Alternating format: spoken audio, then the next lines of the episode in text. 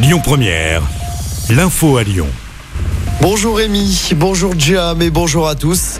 Le gouvernement annonce la réquisition de salariés dans le dépôt de carburant de Fézin près de Lyon.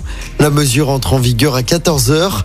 La réquisition du dépôt près de Dunkerque est par ailleurs reconduite. L'annonce a été faite ce matin par la ministre de la Transition énergétique Agnès Pannier-Runacher. Un tiers des stations-service françaises manquent encore de carburant.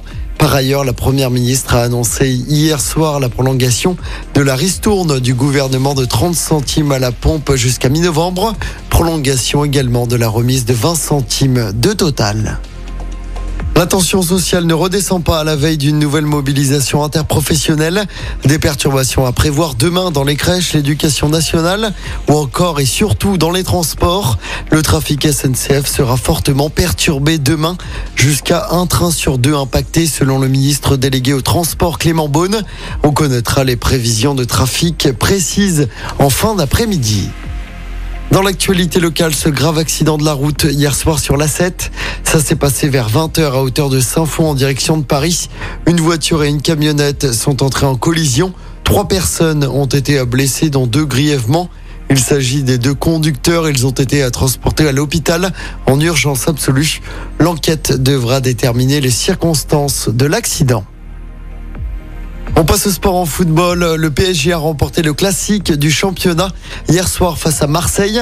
Score final 1-0. Je rappelle hein, que l'OL a perdu hier après-midi pour la première de Laurent Blanc. Défaite 3-2 à Rennes. Cinquième défaite en cinq matchs pour l'OL. Les Lyonnais sont dixième à 10 points déjà du podium. L'OL qui se déplacera à Montpellier samedi prochain en championnat. Et puis toujours en football, jour de consécration pour Karim Benzema.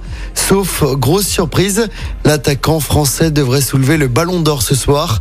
Le Lyonnais qui a réalisé une saison parfaite avec le Real Madrid, champion d'Europe et champion d'Espagne la saison dernière.